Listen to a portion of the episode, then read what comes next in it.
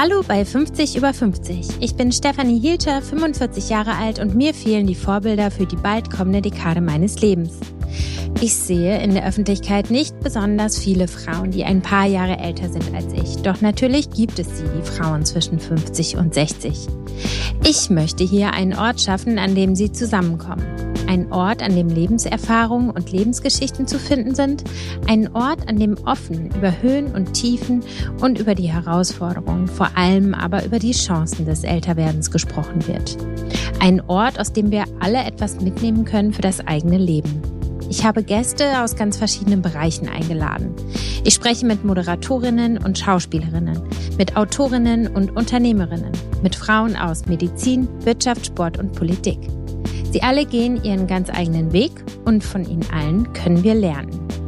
Die Journalistin und Autorin Susanne Karloff hat viele Jahre in der Grazia meine Lieblingskolumne geschrieben. Dass diese dort nicht mehr erscheint, ist nicht so schlimm, da sie weitermacht und die Kolumne über Substack im Abo anbietet. So kommt nun jede Woche eine Mail mit ihren feinen Beobachtungen, die gleichzeitig persönlich und universell sind, in mein E-Mail-Postfach. Und Susanne ist damit einen großen Schritt in die berufliche Unabhängigkeit gegangen, der ihr gut gefällt. Inwieweit dieser Schritt mit ihrem Älterwerden zusammenhängt, welche Rolle Yoga in ihrem Leben spielt und über die Schönheit des Alleinseins. Darüber und über vieles mehr haben wir gesprochen. Ich wünsche euch viel Spaß in den nächsten 40 Minuten mit Susanne Karloff. Wie war dein 50. Geburtstag? Was hast du gemacht?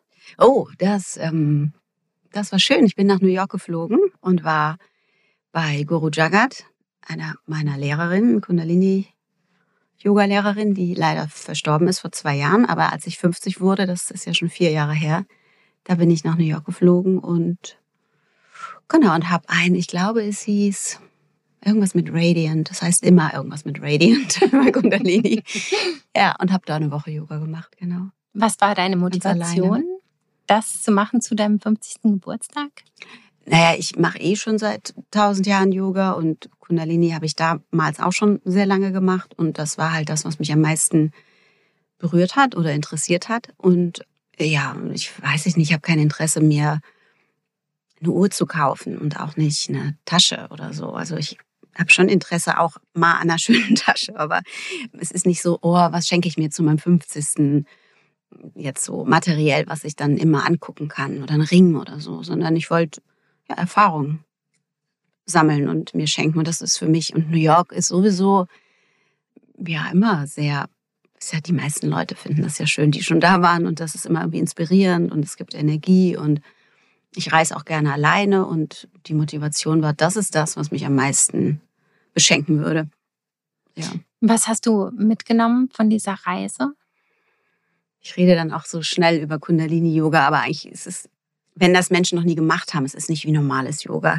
Es ist so ein bisschen wie so ein Trip und es ist sehr energetisch und es macht ganz viel, holt ganz viele Sachen auch hoch und konfrontiert einen mit Ängsten. Aber ja, es ist eine ganz tolle Art der Transformation und deswegen kann ich das nicht zusammenfassen, was ich mitgenommen habe, weil es ist meine nicht meine erste Erfahrung gewesen, auch nicht meine zehnte, sondern ich war schon auf so vielen Retreats, auch von anderen äh, andere Yoga-Stile. Und aber ich glaube, das Ding ist dieses Alleine sein und alleine in der Welt sich bewegen als man selbst. Das, das ist das, was mir viel gibt. Also klar, es ist auch schön, in einer Gruppe zu sein oder mit Freunden zu verreisen, aber ich, ich alleine mich, wenn ich mich alleine auf den Weg mache und für mich sorgen muss und mit meinen Gedanken bin und ja, mich auch was traue, so, das gibt mir ein gutes Gefühl.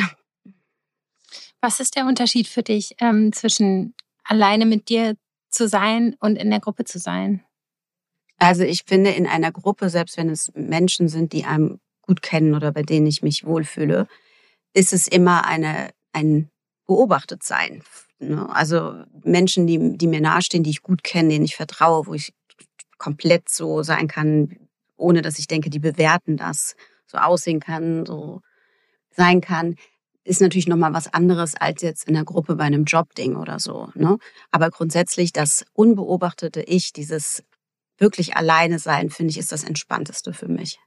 Es ist aber auch schon so energetisch so, weil es ist das auch, wenn ich mit Menschen zusammen bin, die ich sehr mag, ja, es ist eine, eine Art von, nicht Störung, aber Anpassung auch. Und man stellt sich ein und so. Es ist irgendwie anders, als wenn ich ganz mit mir alleine bin. Dann muss ich mich ja gar nicht verhalten. Aber natürlich auch keine Rücksicht nehmen. Und da, da liegt wahrscheinlich dann auch das, hm, die, die Problematik, dass man natürlich auch, wenn man viel alleine ist, dann irgendwann so ein bisschen äh, sonderbar wird, weil man ja gar nicht mehr ein, sich einstellen muss auf irgendwas oder aber das ist ja nicht der Fall bei mir also ich hab, bin ja viel mit Menschen zusammen auch mhm. Mhm. mich interessiert das nur so weil ich habe Probleme mit dem Alleine sein ich bin nicht gerne alleine mhm. ich bin gerne in der Gruppe mhm. deswegen hatte ich mich gefragt was findest du wenn du mit dir bist also für mich bei mir ist es eben so dass mich eher die Gruppe irritiert und mein Alleinsein irritiert mich gar nicht weil das kenne ich ja ich weiß ja, was passiert, wenn ich mit mir allein bin. Und ich, für mich ist das sicherer. Ja, weil dieses, nicht nur aus Bequemlichkeit, dass ich nicht Rücksicht nehmen muss oder nicht, wann will die Person schlafen oder essen. Und das sind ja auch noch so Alltagssachen, sondern rein so der Zustand von alleine sein ist, dann kann ich mich gehen lassen. Dann kann ich, damit meine ich nicht in der Nase bohren oder so, sondern vielleicht auch, aber es ist auch so, wenn ich krank bin. Ich würde nie wollen, dass jemand in meiner Nähe ist, wenn ich krank bin. Es gibt aber Menschen, die wollen das dann gerade, dass sich jemand kümmert. Oder unter einer Geburt würde ich im Nachhinein vorziehen, ich hätte alleine mein Kind zur Welt gebracht. Nicht, weil mein damaliger Mann was falsch gemacht hätte, sondern weil ich in Situationen, die schwierig sind und körperlich auch herausfordernd, mit mir alleine die meiste Kraft habe. Und wenn ich zum Beispiel, sagen wir jetzt mal, ich hm, bin auf dem Junggesellenabschied, so als Beispiel, ja, und da sind viele total nette Frauen dabei und das ist lustig und schön und ich bin danach trotzdem ausgelaugt. Ich bin es aber nicht, wenn ich mit mir alleine bin und ich habe auch keine Angst vor meinen Gedanken oder vor Gefühlen, die hochkommen. Vielleicht, ich weiß es nicht, wenn es bei dir so ist, vielleicht ist das eine Typsache. Oder warum bist du nicht gerne alleine? Also alles, was du jetzt beschrieben hast, das bei mir wirklich das Gegenteil. Ich mhm. hätte, also als ich meinen Sohn bekommen habe, war ich wahnsinnig froh, dass mein Mann da war und mhm. dass Ärzte und Krankenschwestern mhm. da waren. Und in der Gruppe da fühle ich mich aufgehoben und sicher. Mhm. Ich weiß es nicht. Ich glaube, ich muss mal ein bisschen forschen auf jeden Fall. Ich merke, je älter ich werde, desto besser kann ich auch mit mir alleine sein. Mhm. Ich glaube, dass das eine Entwicklung ist. Nichtsdestotrotz denke ich, dass wir unterschiedliche Typen sind. Ne? Also ja. man ist halt angelegt, wie man angelegt ist. Aber ich fände es schon auch spannend zu erforschen, was da ist. Ja. Weil ich bin da ja nie. Das heißt, du verhinderst das, sobald du in eine Situation kommst, in der du alleine bist, würdest du das dir Gesellschaft holen, oder? Oder telefonieren, oder? Ja, genau. Ah, okay. Ja. Ja, nee, für mich gibt's nichts Schöneres, als allein zu sein. Also zu Hause wie auch, wenn ich unterwegs bin. Und ich weiß schon, weil ich bin ja, habe ja auch gerne meine Freundin und Gesellschaft. Das tue ich. Mhm. Aber ich, wenn ich mich zum Beispiel paar Tage in der Woche verabreden würde, dann muss ich danach erstmal in ein Sauerstoffzelt 24 Stunden Vollschöpfung. Okay. Ja. So, es ist einfach, es zieht mir Energie ab. Mhm. Aber es ist ja auch logisch, dass es einem auch Energie abzieht. Aber ja. Mm.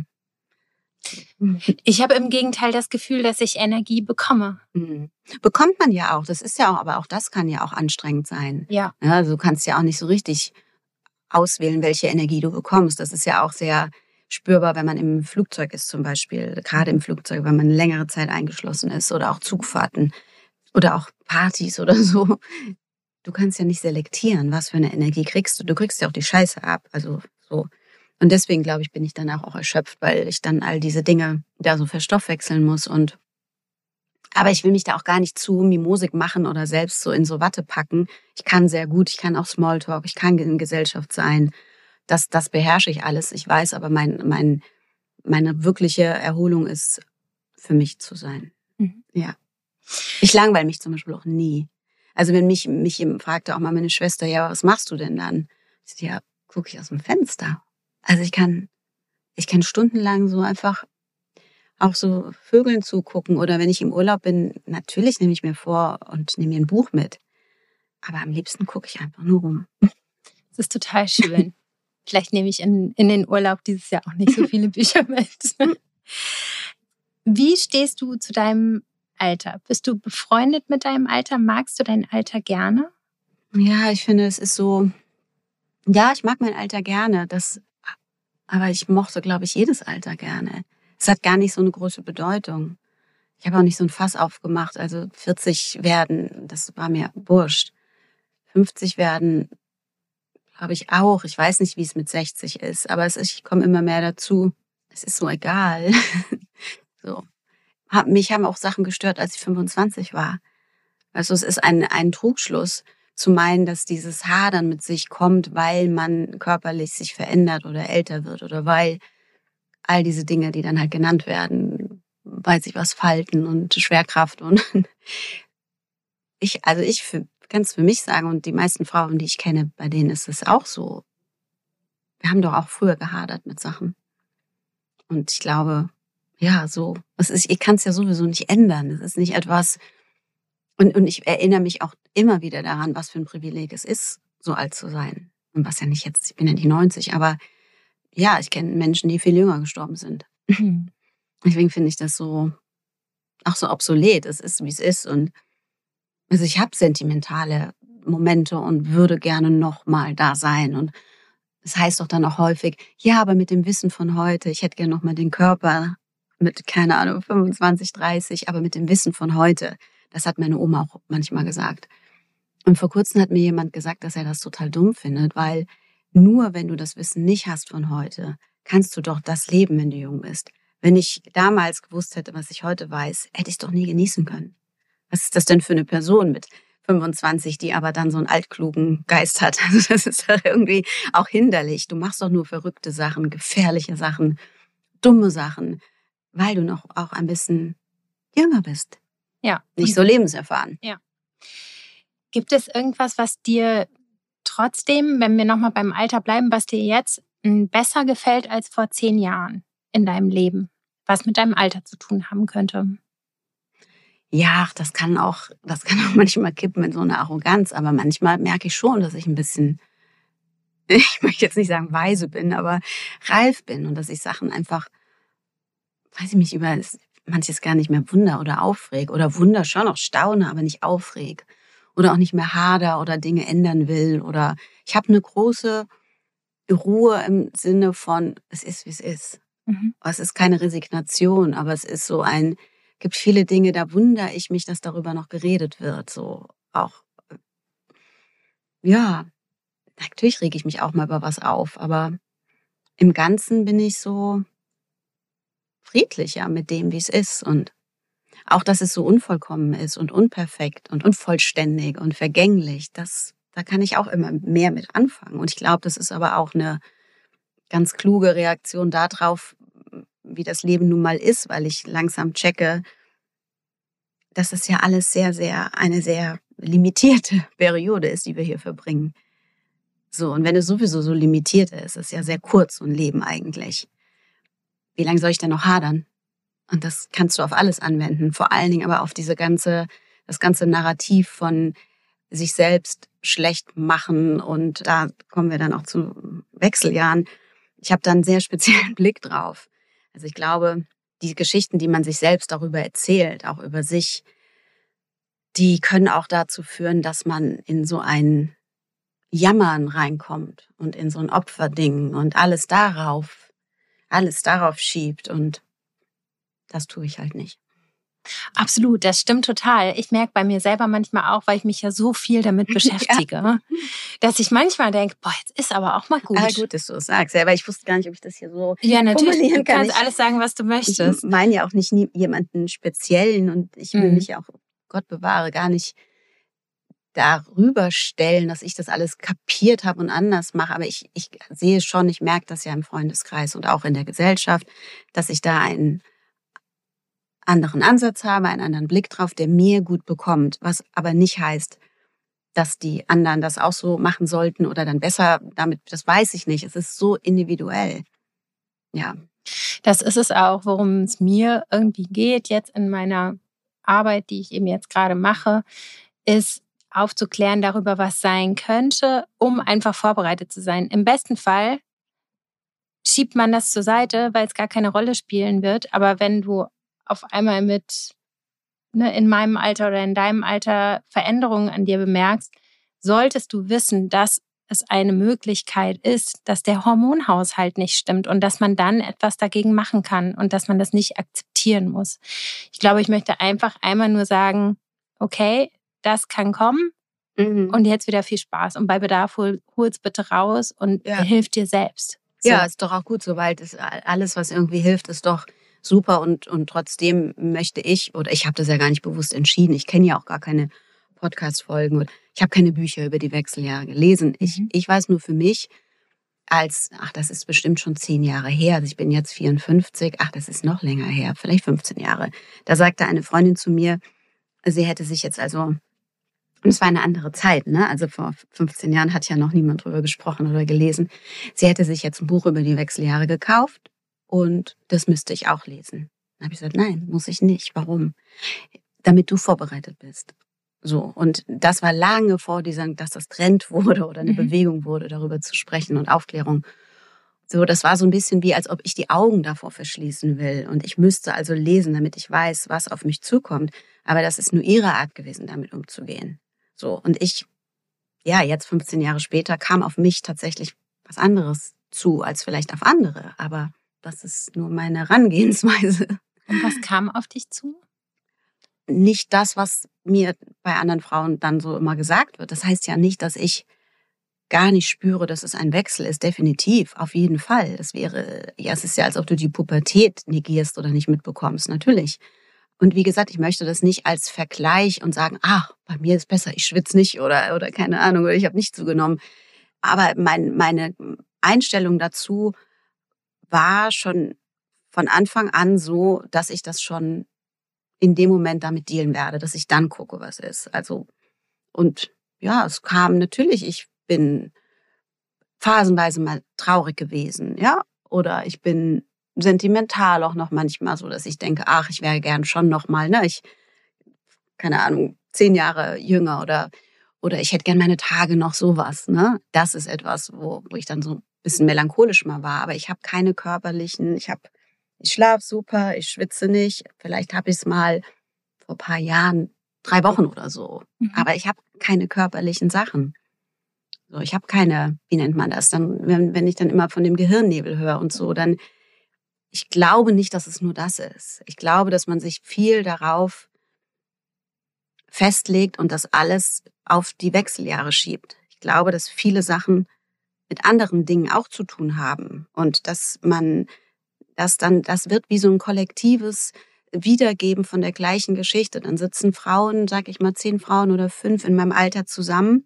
Ach, wo ist denn jetzt meine Brille? Ach, ich schwitze und es wird sich gefächert. Ach, und na, Chips, nee, bleib mir weg. Und das ist etwas, da möchte ich nicht Teil davon sein. Und das ist sehr schwierig, dass das nicht arrogant rüberkommt, denn das ist es gar nicht. Aber wenn die mir erzählen würden über ihre schweren Krankheiten oder chronisch oder Einzelschicksale, sag ich mhm. mal, ich bin ja die Erste, die zuhört und Mitgefühl hat. Aber es ist immer so ein bisschen eine Headline von kommt, wir sitzen alle in einem Boot. Und wenn ich nicht in dem Boot sitzen möchte oder auch nicht sitze, weil ich mich gerade nicht fächeln muss oder weil ich so, dann ist es so ein bisschen, als ob es so beobachtet wird, als sie denkt, sie ist was Besseres, weißt du? Oder und und das das finde ich so schwierig, weil die, die Symptome sind ja so unterschiedlich und, und es ist ja auch, ich bin ja, bin ja einfach nur dankbar, dass ich nicht doll darunter leide. Und natürlich ist es schwer für die, die da doll drunter leiden. Es gibt ja weitaus schwierigere Sachen als nur, sage ich jetzt mal das, was ich aufgezählt habe. Mhm. Frauen, die wirklich starke gesundheitliche Probleme dann haben.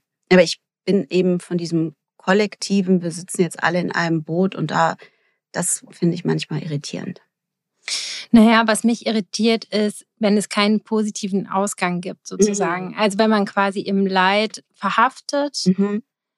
Deswegen finde ich es besser, dass es um Selbstermächtigung geht, denn es gibt ja Lösungen für ganz viele dieser Probleme. Mhm. Wahrscheinlich nicht für alle, leider, aber für ganz, ganz viele. Und mhm. ich finde ja, dass gerade auch die Wechseljahre oder so die Lebensmitte, wenn man es so definieren will, für mich ist es so eine Zeit, in der ich ganz stark in die Eigenverantwortung komme.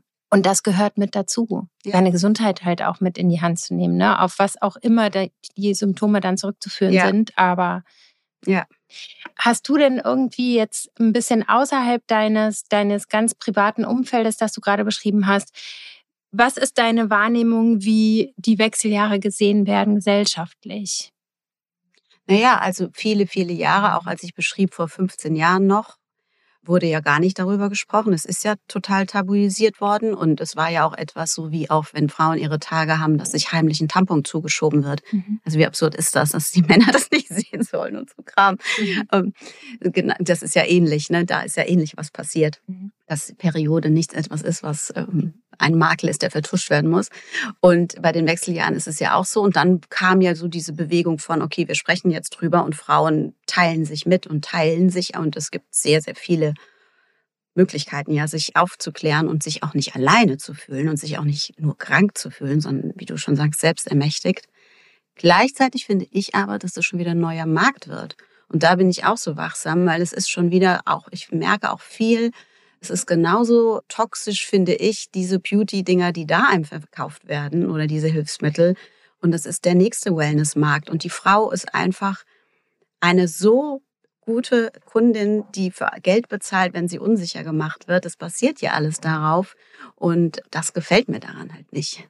So, dass es schon wieder ein nächster Industriezweig ist, die Wechseljahre.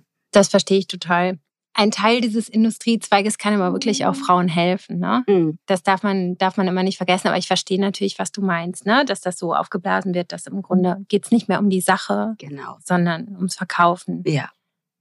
Und die Sachen, die, die, die Frauen helfen, klar, das ist doch super. Und auch, dass sie das finden. Also, dass sie überhaupt die Möglichkeit haben, dass das zugänglich ist, die Information. Das wäre ja nicht so, wenn nicht so Sachen gemacht werden würden, die du machst oder die andere Frauen machen so Aufklärungsarbeit. Das ist ja toll. Und äh, ich habe auch eine Frauenärztin, die von Anfang an gesagt hat, ja, wenn sie irgendwie Probleme haben, dann können wir ja noch viel machen. Also, mhm. keine Ahnung, erstmal pflanzlich, aber dann auch mit Hormonen. Und das ist ja gut, jemanden zu haben, der das nicht ausschließt. Auch wenn ich glücklich bin, es nicht machen, nicht zu brauchen, so für mich, ist es aber doch gut, dass es die Möglichkeit gibt. Absolut. Und das ist ja genauso bei Depressionen oder Angstzuständen. Es ist ja gut, dass es Mittel gibt, dass Menschen nicht alleine damit klarkommen müssen, nur weil eine Frau, Beispiel jetzt ich, damit vielleicht in dem Fall jetzt momentan besser klarkommt. Werbung.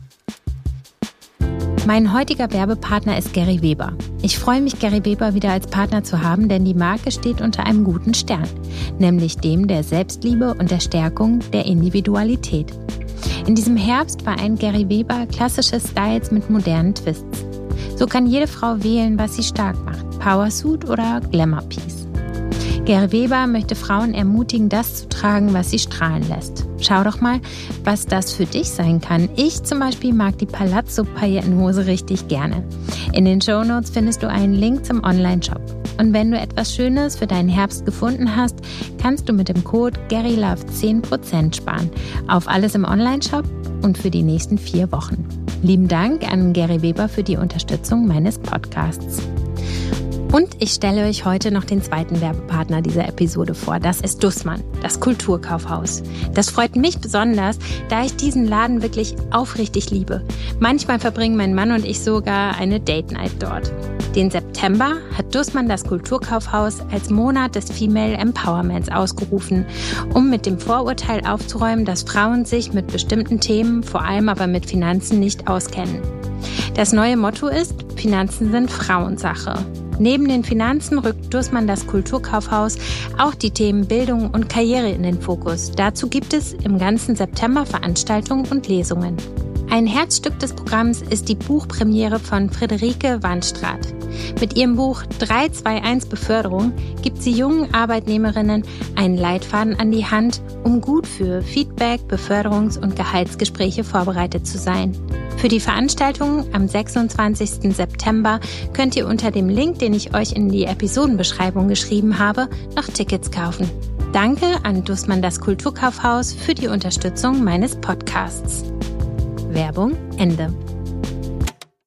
Ja, absolut. Mhm. Aber die Ausbildung der Ärzte lässt ja total zu wünschen übrig. Ne? In der Gynäkologie werden ja die Wechseljahre im Studium einfach gar nicht behandelt. Es geht mhm. immer nur um Reproduktion. Mhm. Und im Schnitt brauchst du irgendwie drei verschiedene Ärzte, bis jemand dir anbietet, dir wirklich zu helfen. Also viele sagen einfach, meine Frauenärztin hat gesagt, Frau Hielscher, ab jetzt geht's nur noch bergab.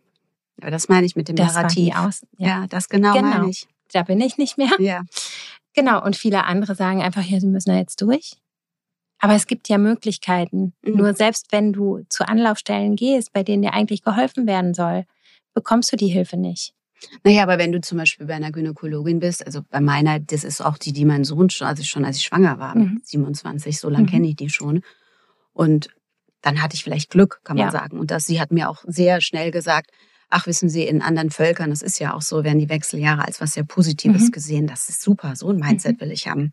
Und das Genau. hat mir geholfen. Aber es war nicht so, sind Sie verrückt, ähm, äh, nie im Leben Hormone, weiß eh, wie ich drauf bin. Eher würde ich verzichten, als sie nehmen. Aber sie hat immer gesagt, wenn sie die brauchen, dann ja. Ja. Und ich denke halt, wenn man bei einer Frauenärztin oder Arzt ist und der oder die hat die Information nicht, die oder hilft einem nicht, ist es nicht ein bisschen so wie beim Friseur? Man geht man doch auch nicht mehr hin. Also dann würde man sich doch auch äh, jemanden suchen, die einem versteht oder der einem versteht, weißt so wie du. Na klar, Ja. absolut. Aber find ihn ja erstmal. Also Mhm. meine äh, beste Freundin zum Beispiel lebt in Köln. Das ist eine Mhm. Großstadt. Mhm. Die ist zu ihrer Ärztin, die hat irgendwie vier Monate auf einen Termin gewartet, war super informiert, hat gesagt, okay, ich habe die und die und die Symptome und eigentlich hätte ich gerne das und das Mittel oder Wusste so. sie schon quasi, was Genau. Ja. Und die Ärztin hat sie wieder weggeschickt.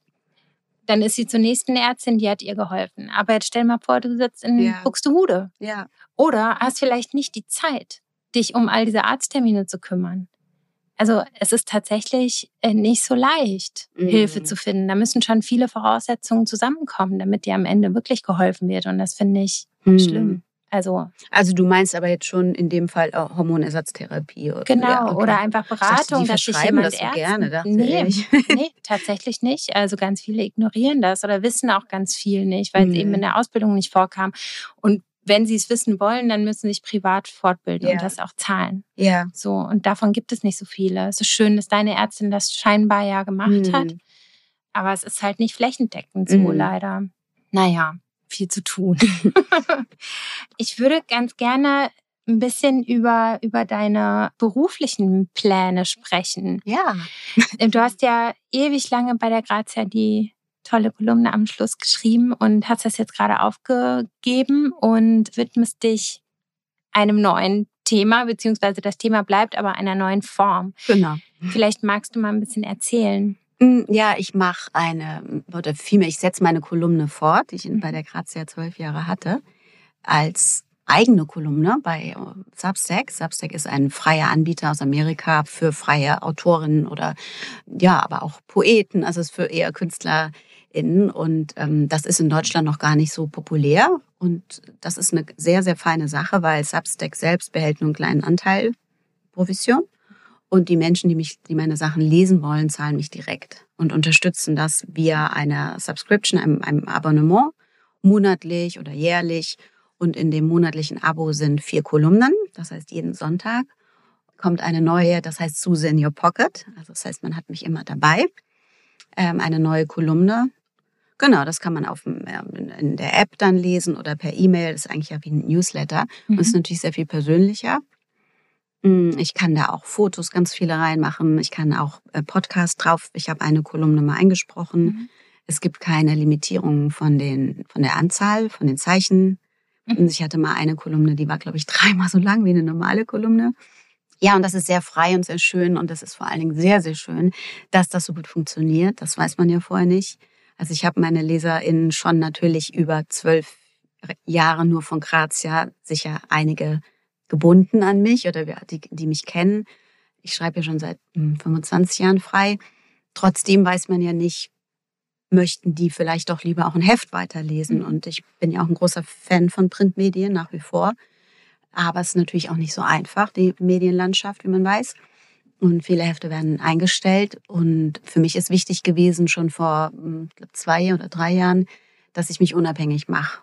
Weil wenn ich abhängig bin, ob es ein Magazin gibt oder nicht gibt oder wie es mit der Zeitungs-, der Medienlandschaft weitergeht, bin ich ja immer in Sorge, nicht selbst für mich sorgen zu können. Mhm. Und da habe ich schon meine Website, brauchte ich nie, wollte ich nie, fand ich doof. Habe ich dann doch eine äh, Website mir sehr schön machen lassen mit vielen Angeboten und auch Schreibkurse eben, Einzelcoaching, aber auch in der Gruppe Und ein Teil war immer so, und irgendwann gibt es da auch meine Kolumne. Mhm. Ich glaube, das war 21 oder so. Ja, ist erst zwei Jahre, als ich die gelauncht habe. Genau, und dann habe ich eben jetzt vor ein paar Wochen entschieden, gar nicht so lange her, dass ich das mit der Kolumne so mache und das ist, bin sehr, sehr glücklich darüber, dass das so viel, viele Leute abonnieren und für die anderen Hefte, ich schreibe ja eben für MySelf, Emotion, Donner, Cosmopolitan, mhm. schreibe ich weiterhin sehr, sehr gerne. Also ich bin ein Fan von Print und aber beides zu haben, fühlt sich gut an. Ja, das glaube ich. Warum war genau jetzt die richtige Zeit dafür? Ja, das hat damit zu tun, weil ich ähm, ja schon schon länger darüber nachgedacht habe, mein, mich eben freier zu machen, frei über die Themen zu schreiben und auch von der von, dass es eben auch keine Limitierung gibt. Ich kann das öfter machen und auch, dass ich das einen direkteren Kontakt habe mit meinen LeserInnen. Also es ist ja auch eine tatsächlich so, dass man, dass es persönlicher ist. Du hast mal gesagt, dass für dich die Themen, äh, gerade auch für die Kolumnen, so in der, in der Luft liegen und dass so ein Zeitgeist auch ist und ne, dass das durch dich sozusagen dann zu einem Text wird. Äh, wird. Auf der anderen Seite finde ich ja, es gibt ja immer so Zyklen und Lebensphasen, die bestimmte Themen mit sich bringen. Mhm. Wie bringst du das für dich persönlich in den Texten zusammen? Was ich bei dir so schön finde, ist, dass man immer im Kleinen das Große sieht. Weißt du, im Privaten das Universelle. Mhm. Wie machst du das? Ich glaube schon, dass ich bin ja, das habe ich ja auch in der Abschiedskolumne, glaube ich, geschrieben. Ich bin nicht mehr die Frau, die ich war vor zwölf Jahren. So wie keine Frau oder kein Mensch stehen bleibt, im besten Fall. Und sich verändert. Und genauso haben sich ja meine LeserInnen mit verändert und sind gewachsen. Selbst die ganz Jungen sind älter geworden. Ne? Ich habe eine sehr breite Leserschaft von, also sehr, die Altersgruppe ist sehr divers. Und wir entwickeln uns ja alle weiter. Und ich habe ja auch gesagt, dass am Anfang ging es ja viel in meinen Kolumnen, war es so, ich finde die auch noch gut und lustig, aber ich merke, ich bin nicht mehr so, vielleicht wie ich vor zehn Jahren da war. So. Und anfangs, die ganze Kolumne fing ja an, in der Grazia jedenfalls, weil ich frisch getrennt war nach 13 Jahren Ehe. Und die Frage war so, wie ist das denn dann als Single plötzlich? Und das hat sich ja irgendwann verwässert, weil ich habe ja nicht jede Woche über mein Single- oder Nicht-Single-Dasein schreiben wollen, sondern es ging ja über das ganze Leben. Und das Kind wird größer und die Beziehungen fangen an und enden und ja, und ich werde älter und so, das ist einfach, das hält ja Schritt, das geht ja mit.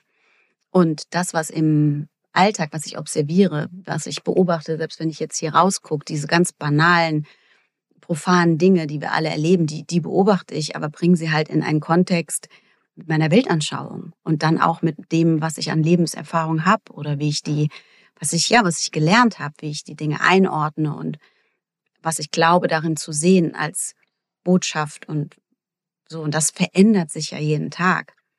Mit 40 habe ich nicht gewusst, wie es sein wird, Wechsel in, in die Wechseljahre zu kommen oder älter zu werden oder 50 zu werden oder wie sich Dinge verändern, körperlich wie mental, wie seelisch, wie im Leben. Wusste doch nicht, wie sich das anfühlt, wenn man einen erwachsenen Sohn hat. Das wusste ich doch nicht. Also man ist doch in dem Moment dann. Mhm. Und genauso ist es jetzt. Ja, ich bin ja trotzdem in dem, in dem Moment. Und das, was ich interessant finde, bezieht sich ja nicht immer auf mein Alter. Ich würde ganz gerne auf einen ständigen Begleiter von dir zu sprechen kommen, und zwar das Yoga, äh, das du seit 25 Jahren praktizierst. Ja. Für alle Nicht-Yogis, kannst du erklären, was Yoga für dich ist?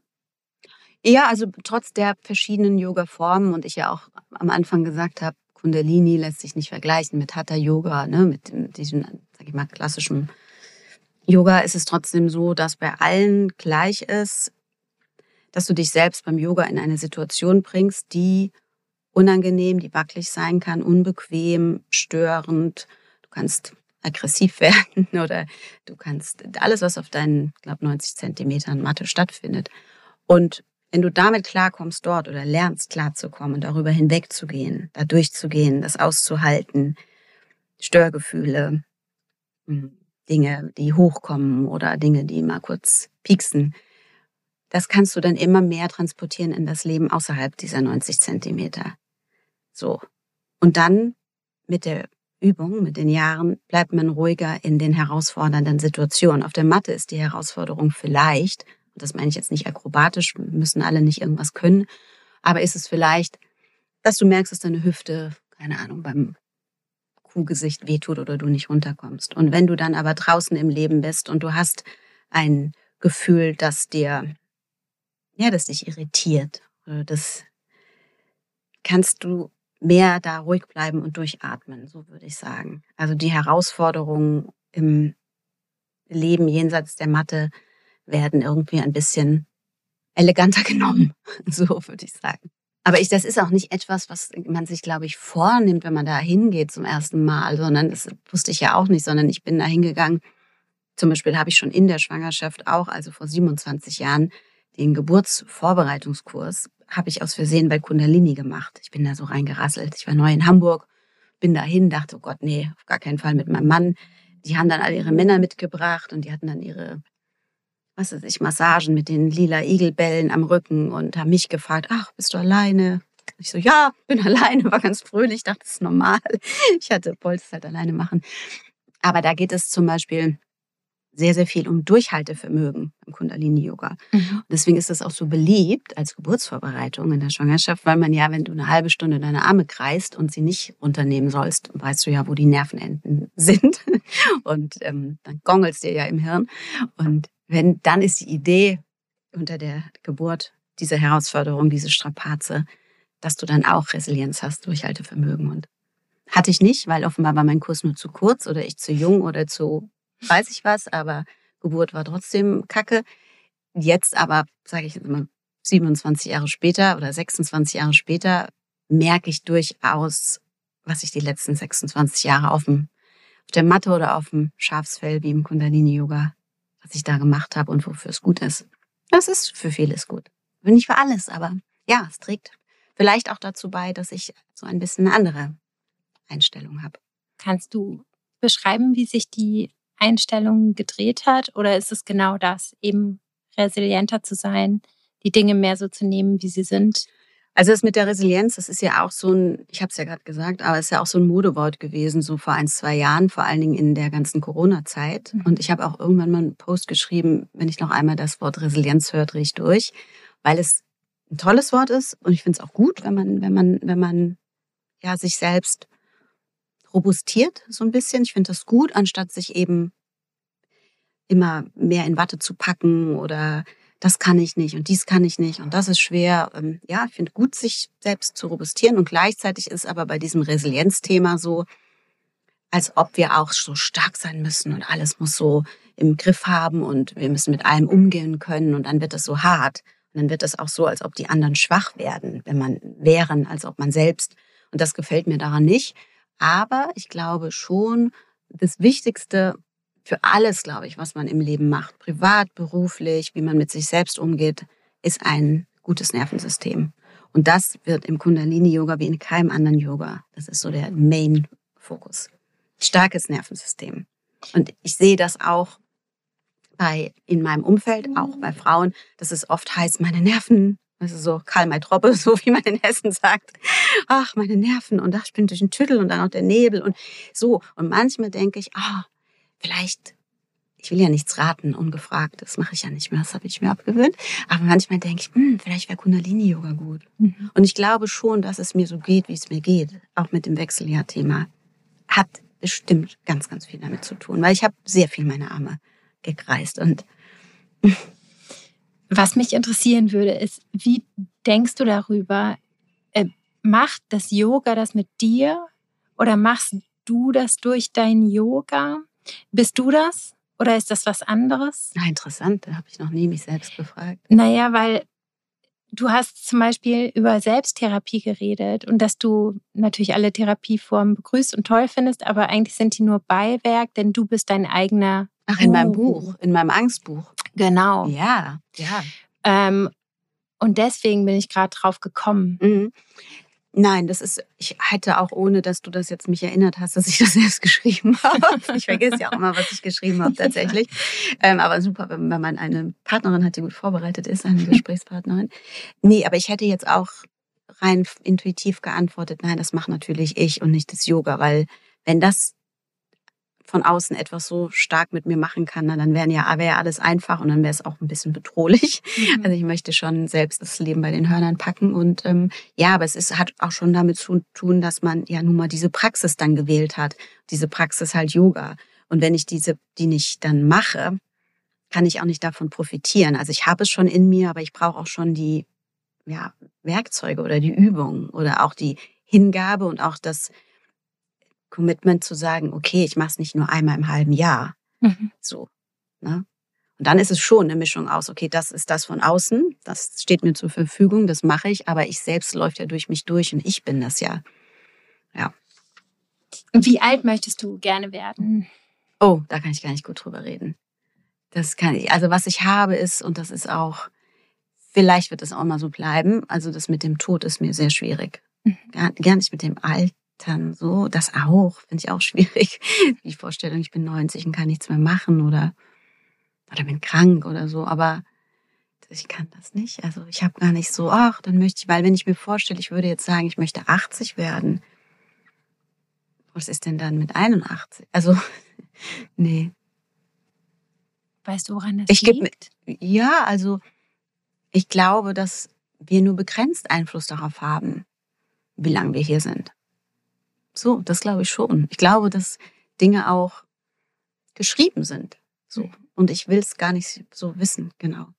Nein, ich will es nicht wissen. Ich würde zum Beispiel auch überhaupt nicht zu einer astrologischen Beratung gehen. Naja, gut, die Guten würden dir ja auch nicht deinen Todeszeitpunkt sagen, aber wenn da auch nur annähernd irgendwie so ein Gefühl wäre von, ich denke, ich hätte rausgehört, ich würde nur noch zwei Jahre leben oder so. Ich möchte das nicht. Ich möchte am liebsten, und das klappt ja auch immer besser, mich jeden Tag, aber am liebsten noch jeden Moment nur denken, ah, okay, das ist alles, was ich habe.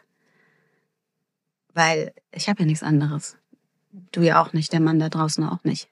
Der hat zehn Gläser Kaffee auf seinem Tablett, aber was wissen wir, was in einer halben Stunde ist?